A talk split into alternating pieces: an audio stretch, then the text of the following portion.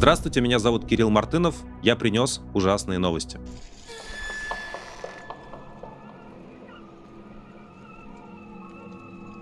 Прошла историческая встреча российского президента с лидером Северокорейской республики Ким Чен Ыном. Такие встречи уже раньше случались тоже, в том числе одна из них произошла в 2019 году, и популярная фотография, где Ким Чен Ын так э, как бы уверенно сидит в кресле, а Путин немного как будто бы перед ним заигрывает. Это фотография как будто бы с довоенной встречи 2019 года. Но что сути происходящего, тем не менее, не меняет. В 2019 году, году, когда Путин встречался с Ким Чен Ыном, это выглядело примерно так. Есть такая изолированная, отсталая Северная Корея, которая во всем зависит от Китая и в чем-то зависит от России. Ну и вот Владимир Путин как бы снизошел до встречи с этим локальным диктатором, при помощи которого можно там какую-то свою карту в регионе разыграть. В 23 году встреча Ким Чен Ына с Путиным носит совершенно другой характер. Ким Чен Ын очень нужен Владимиру Путину для того, чтобы продолжать вести эту войну. Вот это звучит очень странно, да, но военная помощь со стороны Северной Кореи в адрес Российской Федерации – это действительно жизненно важная вещь для российской армии и российских генералов. Один этот факт говорит о том, насколько все, в общем, неудачно складывается в этой войне для того человека, который ее начал, для Путина. А как именно? Ну, то есть все же знают, да, то есть Северная Корея это такой мем. А, ну, ты, ты что хочешь, как в Северной Корее, вот как бы есть, э, э, где люди голодают, да, где, в общем, нет никаких человеческих прав, где нету интернета, где, где какая-то элита, узкая прослойка сем, семей вокруг Кимов, они контролируют, естественно, всю экономику страны. Несколько лет назад мне очень порадовало, мне кажется, мы говорили об этом до войны, в довоенных ужасных новостях из Москвы, мне очень понравилась новость о том, что исследователи посмотрели, какие торренты качаются с немногих IP-адресов, которые есть в Северной Корее, в глобальном интернете. Это, эти IP-адреса может использовать партийная верхушка и какое-то армейское командование. И исследователи выяснили, что все эти замечательные люди вокруг э, Ким Чен Ына, они в основном качают порнографию. Ну, то есть представьте себе, да, вот, ну, какую-то там, не знаю, японскую, хинтай и какие-то там видеоролики. Вот просто было исследование несколько лет назад об этом. Э, представьте себе, да, что вот эти люди, как бы они вот загнали свой народ, ну, просто, просто совсем в нищету и в совершенно там полное отсутствие будущего. Они всем рассказывают, что вокруг американские империалисты и во всем мире живут люди гораздо хуже, чем в Северной Корее. А, и сами они в свободное время занимаются тем, что они качают на, в доступном только им интернете в этой стране, они качают, значит, какие-то вот порнографические ролики. А, ну, вот такое, как бы, понимаете, новое, новое цифровое классовое общество. Кому хентай, а, а кому паек. Ну, вот как-то в этом ключе все устроено. Но теперь Российская Федерация тоже становится мемом. Понимаете, то есть уже был слоган, который мы цитировали, который художнику Лоскутову из Новосибирска принадлежит. А, на его слогане написано «Севернее Кореи». А, вот, а теперь а, Ким Чен Ын – главная надежда Владимира Путина на военную победу. Военная доктрина Северной Кореи построена по советскому образцу. Ключевую роль в этой доктрине играет артиллерия. В советской армии было то же самое, и в современной российской армии, в принципе, то же самое. Именно поэтому война а, против Украины ведется в основном при помощи артиллерийских орудий калибра 152 миллиметра, ну и других тоже калибров. И вот этих снарядов в течение после полутора лет войны у Путина осталось не так много. Ну, то есть все, все еще есть, конечно, запасы миллионов снарядов, но дело в том, что в течение первого года войны было израсходовано против украинцев и украинских городов такое количество снарядов, что сейчас Российская Федерация не в состоянии э, восполнять потери боеприпасов и производить их в нужном количестве для того, чтобы ну, вот это, там, темпы зверств, они сохранялись. И поэтому для того, чтобы темпы зверств сохранялись, сначала Шойгу ездил в Северную Корею, а потом Ким Чен Ын приехал на переговоры с Путиным. У Путина есть конкретная задача Ким Чен Ыну. Он хочет, чтобы у российской армии на территории Украины было больше средств убийства украинцев. А у Северной Кореи так сложилось, этих снарядов очень много. Повторюсь, они в течение многих десятилетий готовились к большой войне. Это одно из самых, если не самое милитаризированное общество на планете сейчас. И снаряды они производят в огромных количествах, потому что, в принципе, да, это вопрос, кто к чему готовится. Вот в Германии мало снарядов, потому что Германия тратит много денег на здравоохранение и на образование, и там на экологию. А в Северной Корее плевать на здравоохранение, образование и экологию, и можно производить много снарядов подходящего калибра. Вот примерно такая сделка. В Кремле был замечательный обед, меню которого там, которого как бы можно гордиться вот, да, вот этой вот тонкой русской кухней, чтобы Ким Чен Ын был доволен, чтобы он улыбался. Вот было первое блюдо, второе, и десерт, и подливки. Конечно, очень э, круто это особенно наблюдать, когда мы знаем, как люди выживают, особенно в Северной Корее или в самых там бедных регионах России. Вот люди катаются друг, друг другу на поездах для того, чтобы хорошо поесть и обсудить э, совместные планы по убийству. А, вот. Ким Чен Ын, конечно, полностью войну поддержал, сказал, что, значит, это империалистические все ублюдки, которых надо, правильно, вы их убиваете, Владимир Владимирович. Ну, в общем, и на этом уехал обратно. Я надеюсь, что мы всегда будем находиться вместе э, в борьбе против империализма и за строительство суверенного государства. Будет ли реальная военная сотрудничество с Северной Кореей сказать сложно. Кроме снарядов, там можно и артиллерийские установки поставлять, и системы залпового огня из Северной Кореи на фронт в Украину, как бы это фантасмагорически не, не звучало. А, и, может быть, какие-то отдельные ракетные системы. А, и даже так называемых северокорейских добровольцев можно себе представить, особенно на каких-то тыловых инфраструктурных э, работах. Принять их в действующую армию, мне кажется, российским военачальникам помешает расизм, который в российской армии существует, потому что, ну, они же на русском не говорят, и, в общем, относиться к ним будут соответствующим образом, вероятнее всего. Так вот, вопрос о том, что дальше будет с, с этими радужными перспективами, мне кажется, упирается в позицию э, китайских товарищей, потому что, как мне представляется, Ким Чен Ын ничего делать не будет, если китайцы не скажут, что это окей. Ну, потому что зависимость Пхеньяна от Пекина очень высокая, и если Пекин будет недоволен, то вся система, выстроенная в Северной Корее, она начнет разрушаться. И тут очень сложно сказать. С одной стороны, китайцы вроде как прагматики, они хотят по-прежнему торговать с Америкой, им не особо нужна эта война, и вы видите, да, они прямо в нее не вмешиваются, хотя и, в общем, не очень активно выступают против, не так активно, как хотелось бы, может быть. А с другой стороны, знаете, всегда можно сказать, Китай всегда сможет сказать, это же не мы, это же не мы помогаем Путину э, убивать людей в Европе. Это вот Ким Чен Ын, вы к нему и обращаетесь, а он все равно под санкциями, он все равно э, в прошлом в мире до 22 года, видимо, был главным мировым злодеем, таким доктором зло. Вот, а, а потом они поменялись с мини-мы местами. А, вот такая печальная картина для граждан Российской Федерации вырисовывается.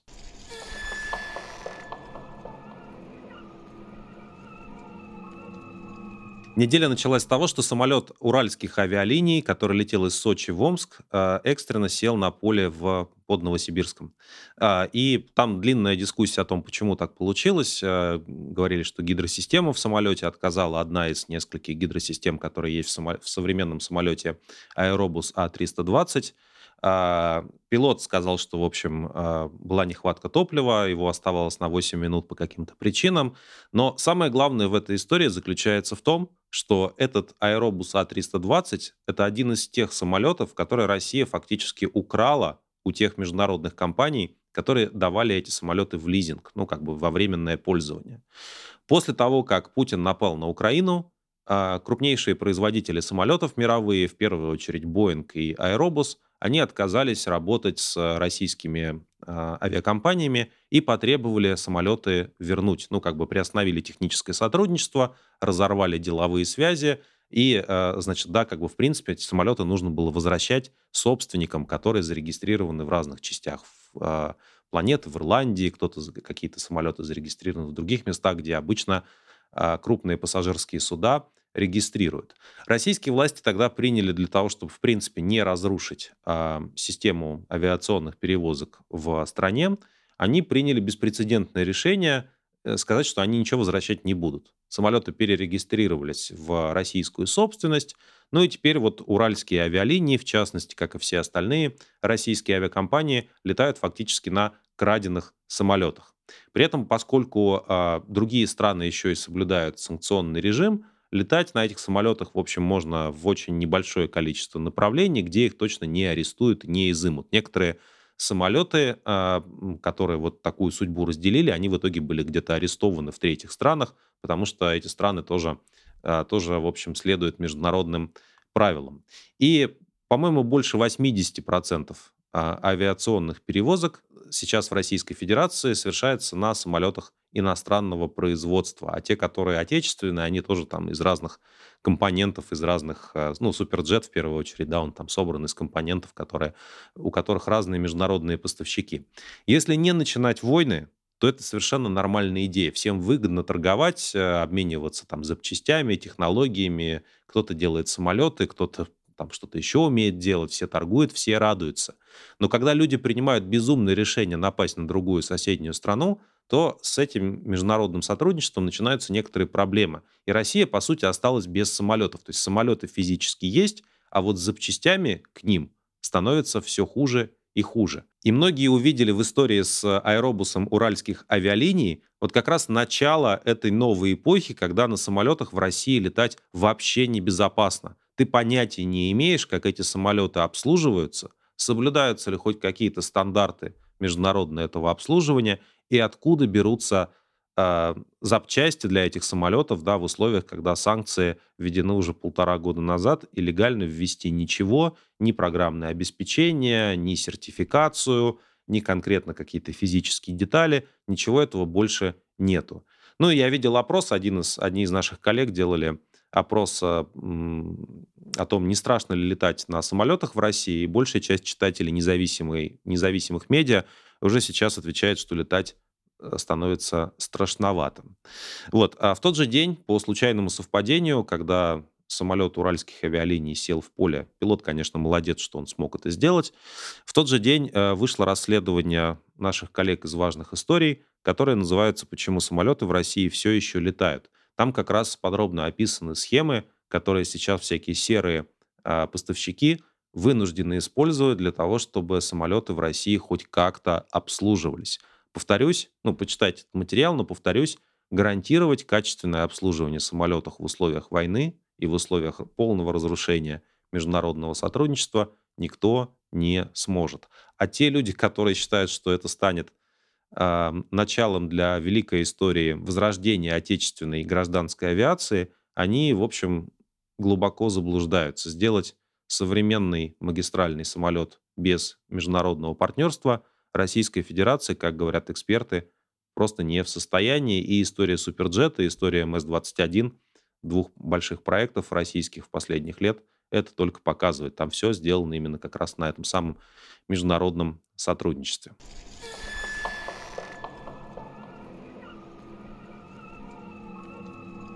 Среди российских иммигрантов, наверное, главная новость этой недели, которая вызвала больше всего возмущения и обсуждения, это новость про то, что Еврокомиссия запрещает россиянам ввозить э, в Евросоюз э, собственные автомобили и всякие дорогостоящие предметы, в теории, начиная с электроники и вплоть до там аж до косметики. Но на практике это выражается в том, что если все-таки у вас есть легальная возможность пересечь границу с Евросоюзом по земле, например, если у вас есть вид на жительство или какая-то долгосрочная виза, э, которую вам выдали по гуманитарной причине, вы не можете на российском автомобиле, зарегистрированном в Российской Федерации, вы не можете въехать в страны Балтии э, в, и в Финляндию. Ну, и, видимо, и Польша тоже а, тоже что-то на этот счет скоро а, скажет. А, я, если честно, думаю, что эта тема немного перегрета. Ну, то есть, э, как бы в этом решении Еврокомиссии я не вижу ничего полезного. То есть, я не очень понимаю, как запрет на въезд на российских номерах как бы каким-то образом поможет, там, не знаю, Путина остановить и э, сделать так, чтобы война закончилась быстрее. ноутбуки и косметику вроде бы пока никто не отбирает, по крайней мере, там, знаете, ну, в шампу с шампунем в шампуне никто не роется, и вот этот образ россиянина, который как бы выбирается в Париж э, или в какой-то другой европейский центр э, абсолютно раздетым, значит, с немытой головой и пешком, он пока в целом не очень состоятельный. Но правда заключается в том, что три балтийские страны и Финляндия на сегодняшний день, они сказали, что действительно на российских автомобилях въезжать в, в Евросоюз действительно нельзя, потому что таково решение Европейской комиссии, такого правительства европейского, как бы, да, и нужно эти санкционные ограничения сохранять.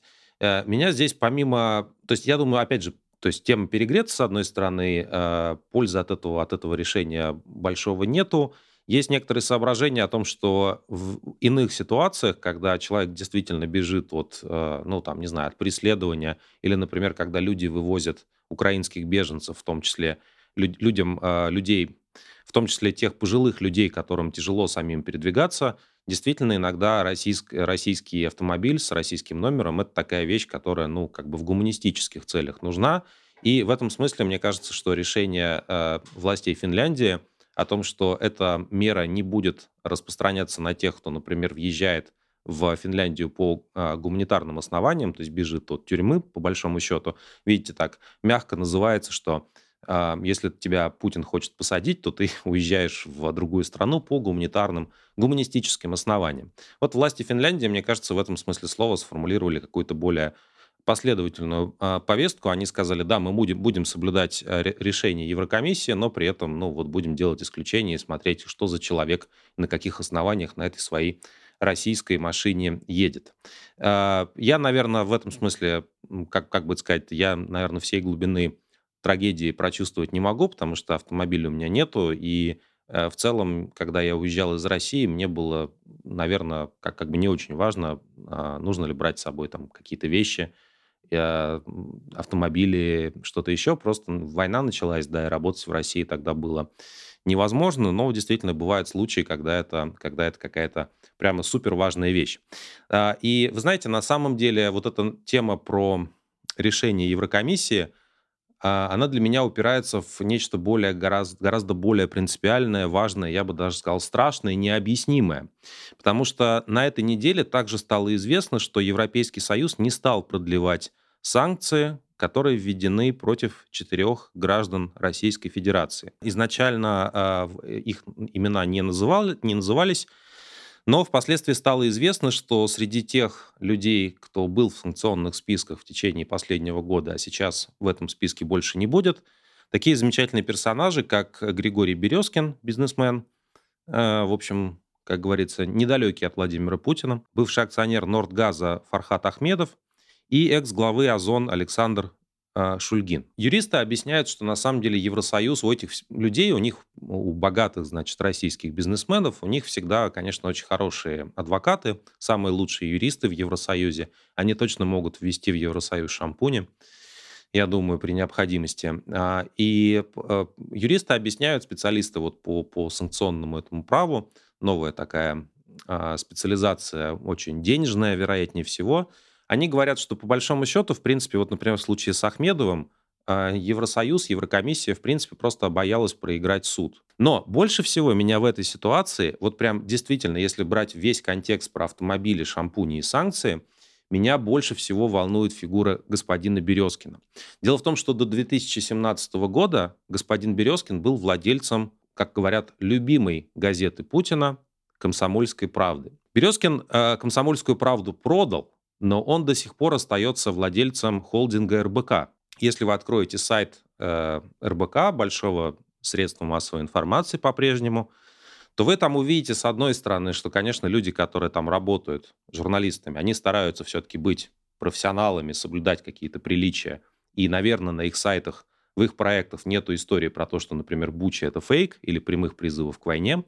Но поскольку РБК подконтрольна а, вообще всей этой российской цензуре и российской легальной системе, то, например, в ходе прошедших выборов последних РБК писал про так называемые выборы в Донецке, Луганске, Запорожской и Херсонской областях. Что, ну, то есть в ряду как бы прочих э, выборов они перечисляли так называемые выборы на оккупированных территориях. И лично для меня одного этого, как и истории Березкина, достаточно для того, чтобы сказать, ребят, что вы творите вообще? Люди напрямую занимаются тем, что э, с точки зрения медиа поддерживают результаты оккупации и военной агрессии. Они нормализуют на страницах РБК, которая работает по российским законам, они ежедневно нормализуют войну Владимира Путина, хотя бы только вот этой предвыборной темой. И сейчас мы узнаем, что, ну, понятно, что там, не знаю, российских дезертиров в Европе никто не ждет, на машинах с шампунем нельзя. Но вот господин Березкин с его прекрасными адвокатами – это тот человек, с которым все в порядке, понимаете? Он может наслаждаться своими состояниями, он не будет под санкциями. И, в принципе, это при, замечательный пример, такая история, да, про то, что будь как господин Березкин. Ну вот если ты молчал про войну и контролировал такие полупропагандистские медиа, которые войну нормализуют, значит, в конечном итоге твой адвокат добьется успеха. А у Березкина адвокаты есть, а у российских дезертиров адвокатов нету. Я, мы будем с этой темой работать, мы будем писать про славную биографию господина Березкина, мы будем это расследовать. И э, мне бы хотелось от властей э, демократического Европейского Союза все-таки какой-то более последовательной политики. Не все и не всегда измеряются эффективностью, даже если у Березкина очень хороший адвокат. Ну, просто надо как-то немножко думать про простите ценности, то есть простите про ту историю, вроде бы по, по той причине, почему вроде бы Евросоюз поддерживает Украину в этой войне, потому что есть некоторые правила и принципы. Давайте их соблюдать, давайте будем последовательны, давайте, может быть, не будем так сильно беспокоиться про российские автомобили на границе и будем беспокоиться про реальных людей, которые участвуют и поддерживают эту войну. Надо сказать, что тема российских бизнесменов, которые как бы ищут пути спасения а, своих капиталов и своих активов в условиях войны очень беспокоит российские власти. По крайней мере, и Путину, и его всяким говорящим главам и аватарам приходится постоянно на эту тему высказываться. И э, на этой неделе было замечательное высказывание господина Пескова, который, цитирую, сказал следующее. «Мы знаем, что есть предприниматели, которые скатываются на антироссийские позиции и которые пытаются за 12 сребреников вывести себя из-под санкций, сказал Песков. Я не знаю, может быть, он, кстати, Березкина имел в виду или Ахмедова. Вот. Но тут интересно, что, как мы знаем, я не знаю, о каких, конечно, серебряниках говорил Песков. Э, в Библии было 30 серебряников, с другой стороны, было 12 апостолов. Когда Песков говорит про 30 серебряников, мне кажется, он немного путает как бы людей и деньги – а, вот, но есть действительно смешная шутка в, от одного хорошего историка, из, а который вот делится своей мудростью в социальных сетях. Он считает, что когда Песков оговорился про 12 серебряников, то он имел в виду, что 18 серебряников составлял откат. И мне кажется, это действительно очень хороший, хороший, хорошая метафора того стиля мышления, который российские власти а, нам демонстрируют. Если вы знаете, почему российские власти так сильно беспокоятся по поводу уехавших бизнесменов, уезжающих, критикующих войну или пытающихся избежать санкций, по крайней мере, напишите, пожалуйста, об этом в комментариях. Потому что по логике вещей, да, если, если уж ты решил построить фашистское государство, которое воюет со всем миром, ну, как бы, что ж тебе жаловаться? Это же твое решение, да. Но все те, кто не вписался в этот праздник жизни, они должны быть либо уничтожены, либо, если ты не смог их догнать, ну то пускай себе живут и занимаются своими делами.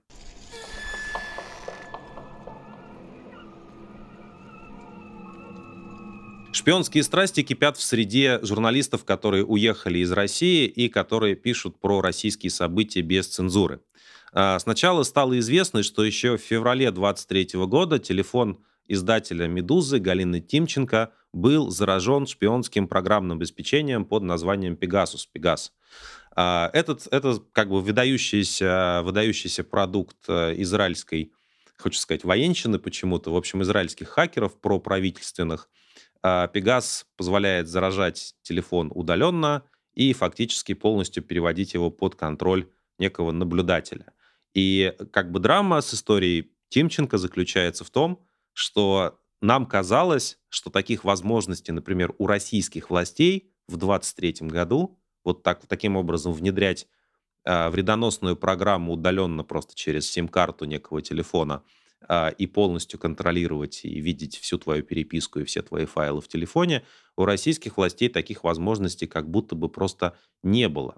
Но телефон Тимченко кто-то взломал, и когда «Медуза» об этом спустя несколько месяцев, проведя там все процедуры и постаравшись защититься, об этом все-таки написала, выяснилось, что еще несколько журналистов в конце а, лета этого года получили аналогичные сообщения от э, iOS, от операционной системы Apple, которая прислала уведомление этим людям о том, что, возможно, против вас действуют проправительственные хакеры. State Sponsored Attack. Это сообщение от операционной системы iOS. Среди таких людей э, есть как минимум два наших коллеги, в том числе генеральный директор «Новой газеты Европы» Мария Епифанова. Мы сейчас расследуем эту историю, э, привлекаем к защите наших журналистов специализированные организации, которые, специализи... которые занимаются э, защитой данных для журналистов и гражданских активистов.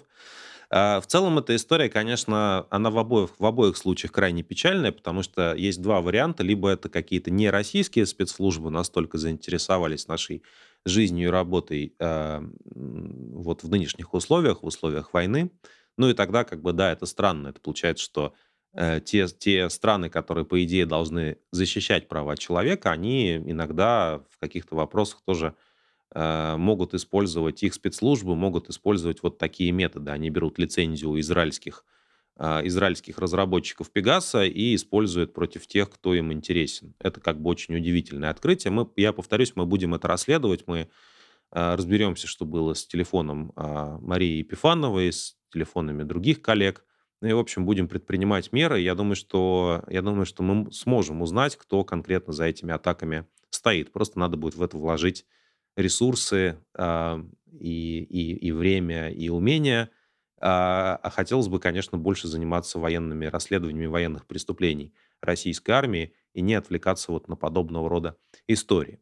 А второй вариант, что это российские спецслужбы так, их так перепаяли, а, как агента Смита во второй части «Матрицы», а, что они, значит, научились взламывать удаленно телефоны тех, кто им интересен.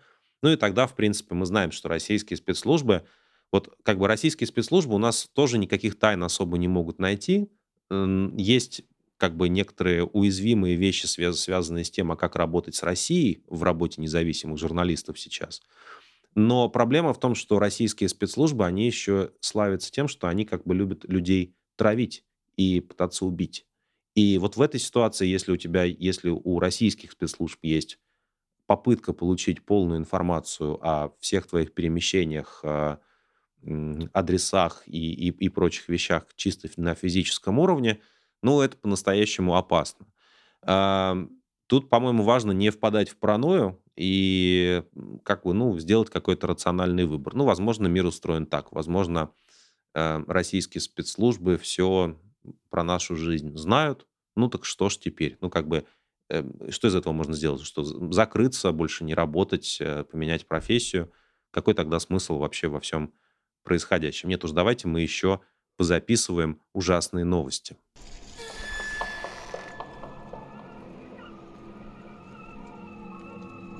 Путин в этом контексте выступил в традиционном для себя уже жанре занимательные истории с Владимиром Путиным.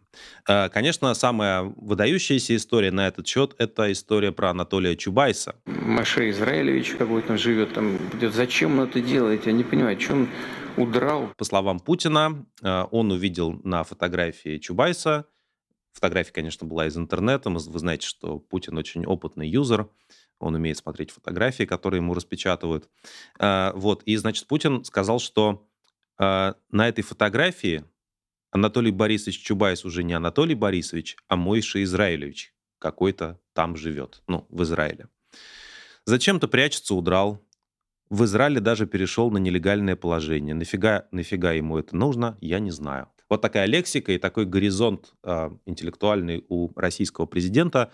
М- в этом все, конечно, звучит вот такая открытая, открытая, э, открытый антисемитизм, э, да, потому что, конечно, ну как бы, ну зачем же, ты же был Анатолием Борисовичем, зачем ты стал Мойши Израилевичем? Мог быть нормальным человеком. Примерно такой контекст. Откуда Путин взял эту историю про какую-то фотографию Чубайса, который везде представляется своим именем, э, нам неизвестно.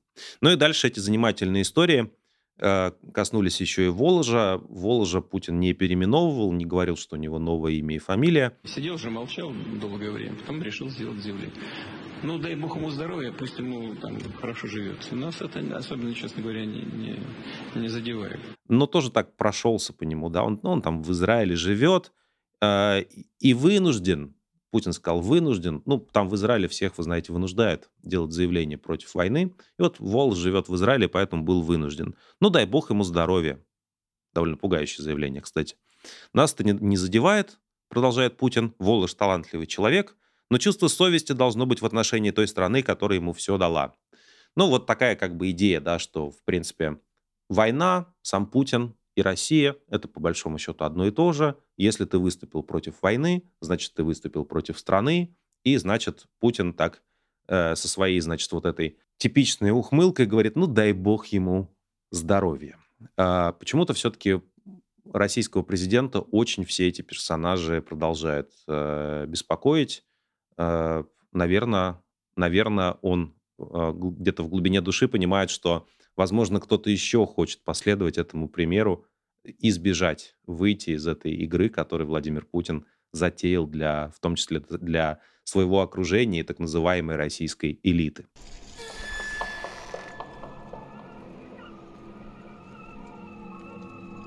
Много лет после окончания афганской войны по городам Российской Федерации и вообще по советским, бывшим советским городам ходили люди в камуфляже с одноногие, однорукие, просили, значит, каких-то, пели грустные песни, просили денег, защищали какие-то рынки.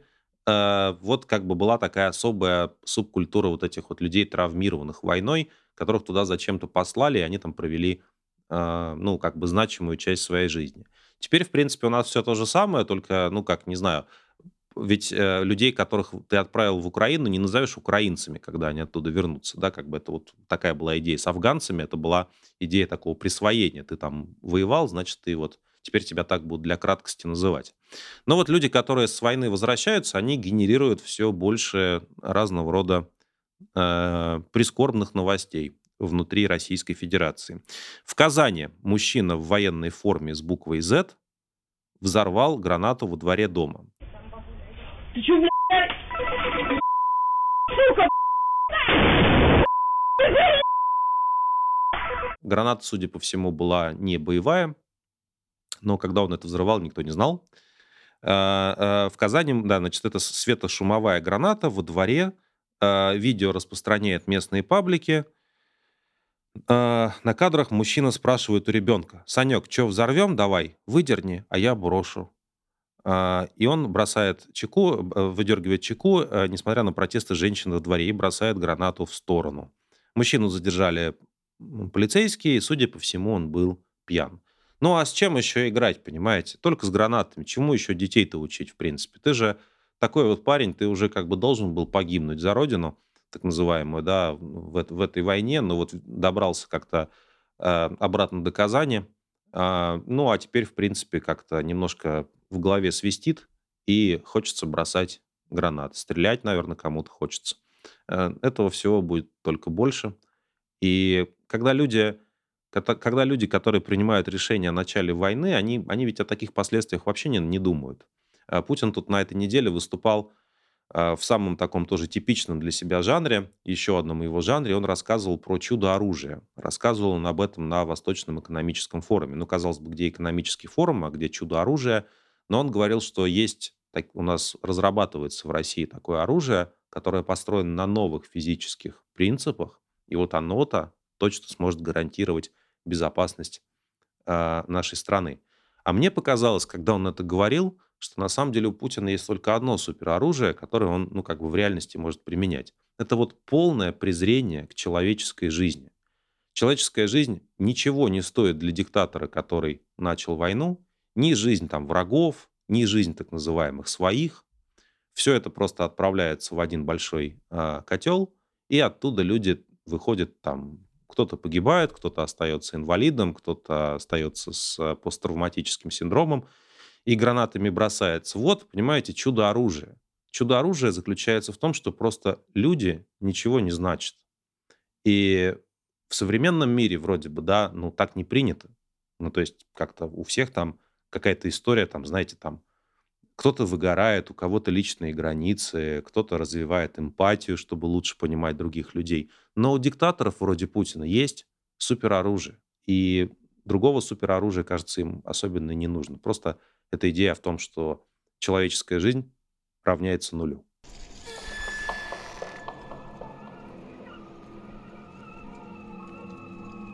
Завершились выборы, мы достаточно подробно про них говорили в прошлый раз. Напомню, основная там проблема заключается в том, что результаты полностью подделанных выборов потом становятся источником для того, чтобы российские власти, источником принятия решений для российских властей.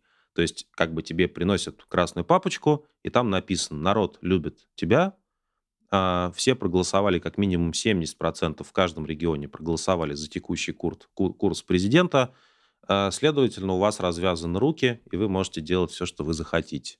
Вот примерно такие результаты этих выборов.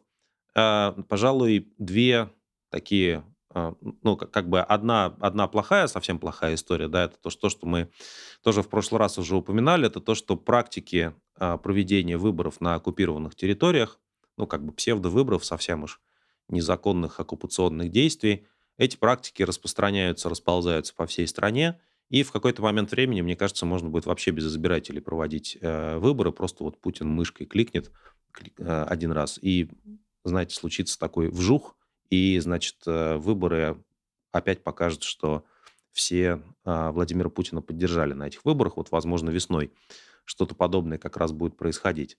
Ну и две такие, как бы два таких повода для небольшого оптимизма в контексте этих выборов – во-первых, все-таки на каком-то уровне, конечно, на уровень губернаторов, например, уже не пробиться, но на уровень а, маленьких законодательных собраний местных, а, городских дум, а, куда-то прошла партия «Яблоко», а партия «Яблоко», как бы к ней не относиться и как бы ее не критиковать, это единственная легальная система, выжившая на сегодняшний день, все кандидаты которой подписывают специальную декларацию – ну или как бы там устно это проговаривают, что любой кандидат от Яблока на выборах, не знаю, в городскую думу Екатеринбурга, этот кандидат обязан агитировать своих избирателей за мир. То есть они идут под лозунгом «Я за мир». Ну, спасибо им за это, это как бы приятно слушать. И вот у нас есть этот уровень федеральной политики, у нас есть губернаторы, которые отчитываются цифрами поддержки войны перед, э, перед, перед э, российским президентом, и на низовом уровне, на выборах в отдельных городских парламентах спокойно проходят люди, которые, ну, не спокойно, с большими проблемами, в городские парламенты проходят люди, которые агитируют за мир.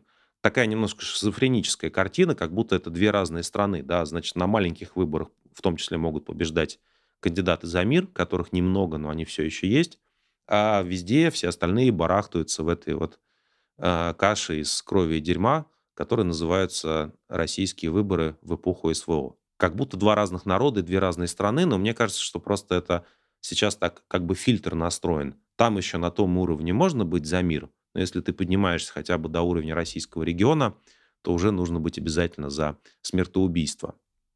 И при этом на этом фоне еще одна такая более-менее радостная новость. У нас вышел э, текст про то, как Хакасия стала, как бы, ну, в кавычках, всероссийской столицей демократии – там произошла очень показательная история, если вы российской политикой по каким-то причинам еще интересуетесь, вот прочитайте этот текст.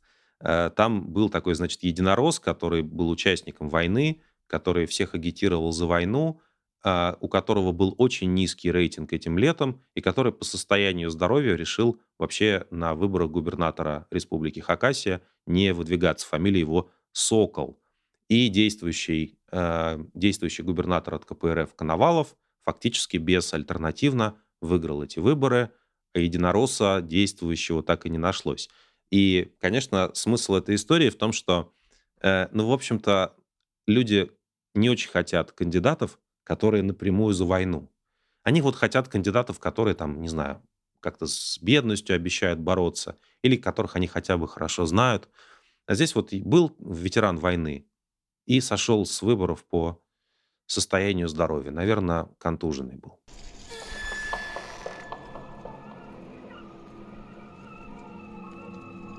Самая страшная история из России э, на этой неделе произошла с Евгением Мищенко. Это волонтер Московского мемориала на мосту Немцова на том месте, где Бориса Немцова убили в феврале ночью 2015 года. И вот Евгений Мищенко, он был одним из тех, кто поддерживал мемориал, кто приносил туда цветы, кто убирал там всякие следы вандализма, кто боролся за то, чтобы место убийства одного из э, важнейших демократических политиков современной России э, было признано действительно официальным мемориалом.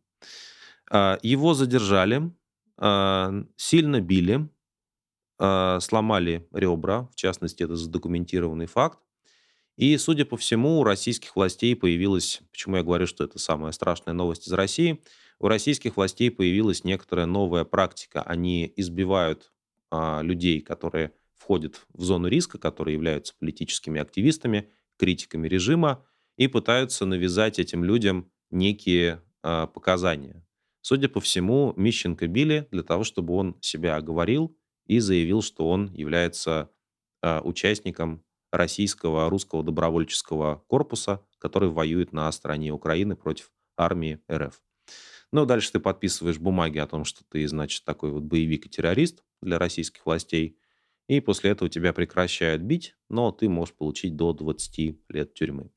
Э, это новая практика, которая складывается на наших глазах. Это означает, что ну, постепенно, понимаете, те люди, у которых такая профессия ломать людей на показания, они понимают, что у них больше тормозов не осталось. В смысле, им никто не скажет слова плохого. Вот э, родственники, родственники активиста, да, и адвокаты, они могут, конечно, там писать всякие жалобы, но в конечном итоге куда все это идет. На этой неделе вот стало известно, что э, математику Мифтахову присудили компенсацию в 26 тысяч э, евро от э, Европейского суда по правам человека за всякие старое насилие силовиков против него, когда Европейский суд еще э, мог работать с российскими жалобами.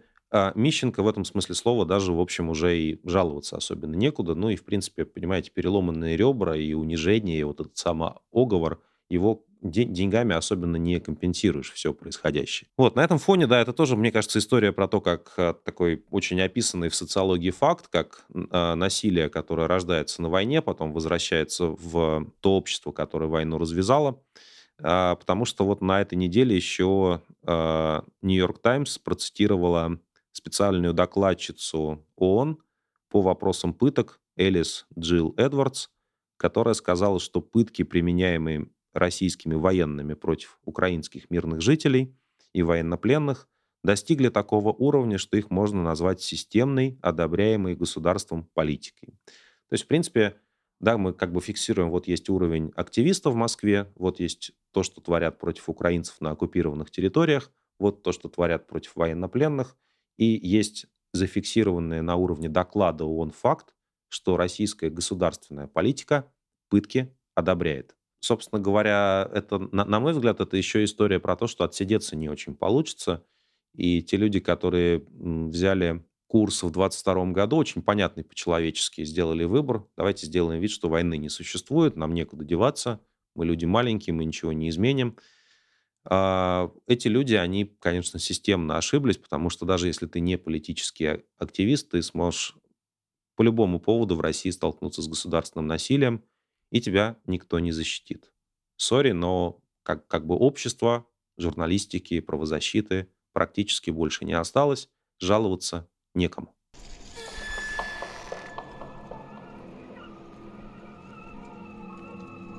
Две истории о том, кто из России уезжает или кого из России выгоняют, и кто становится в 23 году новым российским героем. Значит, уехал из э, Российской Федерации, конечно, блогер-тиктокер Даня Милохин, а, который как уже целый год скитался по чужбине вместе со всякими тикток-хаусами, а, потому что, значит, э, тиктокеры чувствовали себя не в безопасности в Российской Федерации, а кроме того, эм, и действие ТикТока на территории Российской Федерации было ограничено. Вот. Потом он вернулся в Российскую Федерацию, и Э, произошла ужасная история. Блогер катался, Милохин катался на самокате на Патриарших прудах в Москве, когда спортсмены, ну, такие, знаете, гопники спортивного вида, начали называть его неформалом. Ну, ты тоже со мной не очень хорошо общаешься. Почему не очень хорошо? А? Почему не очень хорошо? Ты на меня сказал нефор. И заставлять объяснять свой внешний вид. Это, видимо, как бы новая какая-то э, история, да. Я вот даже знаю, что Милохин записал на Красной площади ТикТок «Я не хочу жить в Дубае». Я не хочу жить в Дубае, я не хочу жить в Дубае, я не хочу жить в Дубае. А, а потом уехал из Российской Федерации, судя по всему, в этот самый Дубай. И э, у, у, в этой герое есть, в этой истории есть еще другой э, персонаж, это Екатерина Мизулина, э, глава Лиги безопасного интернета, которая пишет на всех доносы, и, значит, борется с, любой, с любыми признаками жизни в Российской Федерации. А, вот. А Мизулина младшая, старшая, это Елена Мизулина, сенатор. Мизулина-младшая попросила призвать Милохина в армию. Ну, видимо, чтобы его там перевоспитали и, прости господи, сделали настоящим мужиком. Я точно я никогда не понимал, как армия делает как бы тебя мужиком. Ну, то есть, как бы, что именно, что именно происходит в армии? Какая-то какая-то странный обряд инициации. А, вот, и, собственно говоря, теперь вот все обсуждают, а вообще как так получилось, что, что Мизулина может э, в целом отправлять, требовать кого-то отправить в армию или радоваться тому, что какие-то люди с российским паспортом из Российской Федерации а, уезжают. А, вот, ну, как вы, как вы понимаете, Даня Милохин не, не герой моего романа, но при этом я вот очень не хочу, чтобы и не хотел бы, чтобы в Российской Федерации остались одни Екатерины Мизулины, чтобы вот там просто был как бы такая клонированный такой народ, э, как, как бы, где каждая Екатерина Мизулина выглядит абсолютно одинаково, абсолютно одинаково говорит, и на всех остальных Екатерин Мизулиных пишет совершенно одинаковые доносы. Хотелось бы как бы более разнообразного общества, где как-то, знаете, своей дорогой идут э, вот эти спортсмены, так называемые. Э, ну, Екатерина Мизулина, скорее всего, должна сидеть в тюрьме, конечно, в, в нормальном обществе за соучастие в войне. Но спортсмены с Данией Милохиным точно могут существовать на Патриарших прудах совершенно спокойно. Э, такую страну потеряли. А вы спросите, кто же стал э, новым героем Российской Федерации? А им стал такой персонаж Вячеслав Дацик. Человек э, совершенно неонацистских взглядов, который вот как бы любит насилие, который любит людей бить, который там, значит, устраивал нападение на секс-работниц в 2016 году в Петербурге, который сидел за грабеж, который потом опять оказался в тюрьме. Вячеслав Дацик, ну, кому-то он известен как типа боец ММА, тоже спортсмен своего рода. Вячеслав Дацик отправился убивать украинцев на территории Украины. Об этом тоже стало известно на этой неделе. И мне кажется, ну, понятно, что как же еще у нас может выглядеть так называемая денацификация. А, вот а, Вячеслав Дацик – это именно тот человек, который является олицетворением русского официального антифашизма теперь, в 23 году. Я так понимаю, что его из тюрьмы выпустили ради, ради его героической военной карьеры. Рыжий Тарзан, как там это называется. Я забыл дальше, какой там был слоган, это уже давние времена.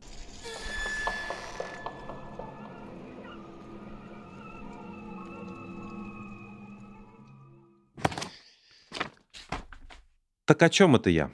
Моя любимая новость на этой неделе это, безусловно, то, что в Москве в штаб-квартире, во дворе штаб-квартиры службы внешней разведки, которой заведует господин Нарышкин, установили уменьшенную копию памятника Дзержинского, который много десятилетий при советской власти стоял на э, Лубянской площади, которая называлась площадью именно Дзержинского. Много лет э, памятник Дзержинскому олицетворял собой суть советского государства. Ничтожность человеческой жизни, полное бесправие каждого конкретного гражданина и полное всемогущество спецслужб. Ты никто, и кругом Дзержинский. И в кабинете каждого вот этого хранителя этого великого строя тоже обязательно висел портрет Феликса Эдмундовича. И когда в августе 91 года москвичи и гости столицы вышли на площадь э, имени Дзержинского и вот уронили этого Дзержинского, просто веревками начали его тянуть, набросили ему петлю на шею и повалили его на асфальт. И потом еще, так знаете, так, такие, так поставили ногу на голову Дзержинскому и гордо на этом э, фоне сфотографировались. Э, мне вообще показалось, что это какое-то ну, символическое восстановление, и до сих пор кажется, символическое восстановление справедливости. Мой идеал отношений гражданина с государством, и в частности со спецслужбами – заключается в том, что граждане могут поставить кеды на голову спецслужбам. Это очень важно, и как бы в жизни каждого человека должен быть такой момент, когда это случилось. Поэтому я уверен, что если есть куда применить лозунг «можем повторить», то только вот к этой знаменитой фотографии, к этим знаменитым событиям. Те люди, которые, э, которых, э, которые как бы памятник э, олицетворял как бы их могущество, их власть, ну, то есть чекисты советские, КГБшники, они попрятались, они заперлись изнутри в своих зданиях на Лубянской площади а, и сидели там и боялись. А, возможно, даже жгли документы или там перепрятывали их. Ну, хорошие были времена. Как это? Спасибо деду за победу, что называется. Я Бориса Николаевича Ельцина в данном случае в первую очередь имею в виду. Ну и вот теперь представьте, 32 года, вот эти все ребята в серых пиджаках, они сидели и хотели себе Дзержинского, ну хотя бы какого-то, ну маленького Дзержинского, ну не такого большого, может быть, не на Лубянскую площадь, ну может быть, куда-нибудь поставим. И они стеснялись. Они подумали, фу, все такие будут проходить и говорить, фу, у вас здесь Дзержинский, это же тот, которых, э, как бы, которых убивал а, ни в чем не повинных людей и потом основал организацию, которая сделала это своим бизнесом на 70 лет. Вы что, совсем, что ли, с ума сошли? Какой вам Дзержинский? А сейчас, в 23 году, когда идет СВО, в СВР, другой аббревиатуре, с похожими буквами, собрались вот эти все люди, выстроились вот так строем и открыли себе уменьшенную копию. Они все еще стесняются вернуть Дзержинского на Лубянку, хотя очень хотят. На Лубянке там много лет проходили поминальные чтения, а, да, зачитывались фамилии Словецкого камня, зачитывались фамилии людей, которые были советской властью убиты. А, но вот они сделали уже первый шаг, понимаете? Вот так они понимают прекрасно. Если вы себя спросите, зачем а, началась война, то ответ теперь виден во дворе штаб-квартиры СВР. Война идет за то, чтобы у граждан не было никаких прав, а спецслужбы могли сделать с вами все, что они захотят. И пока у них есть маленький Дзержинский. А в Липецке, вы не поверите, появился памятник Александру Невскому. Прям такой нормальный, здоровый памятник с цитатой из певца, почему-то всегда хочется сказать певца Артом, хотя это как-то, ну, как-то глупо. В общем, на памятнике Александру Невскому красуется теперь цитата певца Шамана на постаменте. Я процитирую. «Встанем, я посижу. Герои России останутся в наших сердцах до конца. Вот это, понимаете, это просто вот, вот, во-первых, я не понимаю, как Липецк связан с Александром Невским. Ну, допустим, допустим, как-то вот у них там какая-то епархия местная решила, что святой благоверный князь им аб- абсолютно точно нужен на площади. Э, все знают, что Владимир Путин очень любит Александра Невского и тоже, наверное, себя мысленно с ним э, сравнивает. Тоже там, значит, напал на шведов на, на льду, и все провалились. Ну, черт его знает, как, как это все работает. Это я смешал сейчас тевтонских рыцарей, шведов в одну такую фантасмагорическую картину.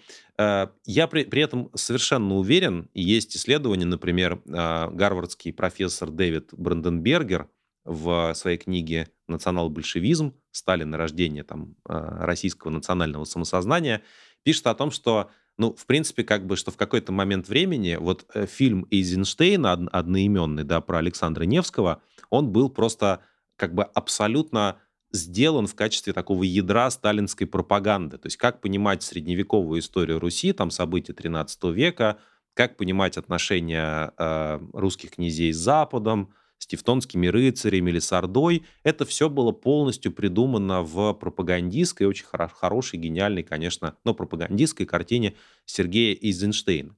И, по-моему, да, вот в реальности, когда памятник Александру Невскому кто-то ставит, то он ставит как бы памятник фильму Сергея Эйзенштейна и сталинской пропаганде про Александра Невского. Ну, потому что в реальности жизнь там князя э, в 13 веке, она практически ничего общего с этой как бы картиной, с, с этой а, такой пропагандистской конструкции не имеет. Но теперь, смотрите, теперь этого мало. То есть у нас уже есть постмодернизм, когда мы ставим памятники героям фильмов. Ну, как, как Шерлоку Холмсу, в принципе, поставить памятник – тоже, в принципе, очень узнаваемый персонаж и много всего полезного делал. Вот. Э, было бы, кстати, хорошо, если бы в Липецке поставили памятник э, Шерлоку Холмсу и с цитатой шамана на постаменте, там, не знаю, там, элементарно, например. Вот. Хотя это не шаман вроде бы. Вот. Короче, мы уже находимся в ужасном постмодернизме, и, и сюда еще приходит певец-шаман, который просто все доводит просто до, до полного абсурда, потому что ну, как бы это черт его теперь знает. Это памятник какому Александру Невскому, про которого шаман пел? Или это памятник шаману? Или это памятник тому, что мы встанем? Или Александр Невский уже встал? Или вы можете садиться, наконец? В общем, ни черта непонятно, и это, по-моему, вот как бы это такая постмодернистская такая афазия, которая просто существует постоянно в Российской Федерации. Э, то есть вообще никому ничего не понятно, зачем все это делается, э, на каких основаниях и во имя чего. Но зато есть памятник с цитатой певца-шамана.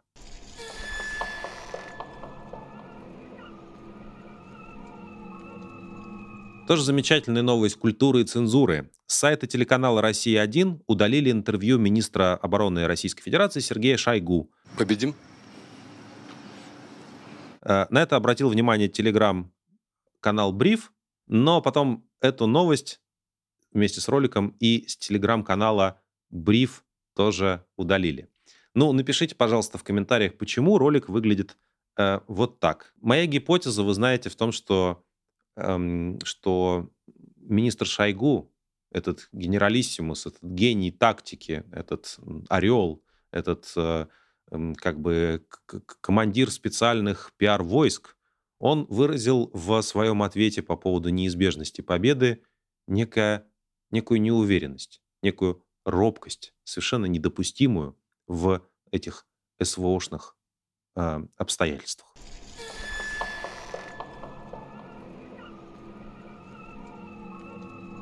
Это были ужасные новости. Если вам нравится то, что мы делаем, подписывайтесь на канал Новой газеты Европа, подписывайтесь на наш телеграм-канал, читайте наши новости на сайте Новой газеты, подписывайтесь на нашу почтовую рассылку и до встречи на следующей неделе.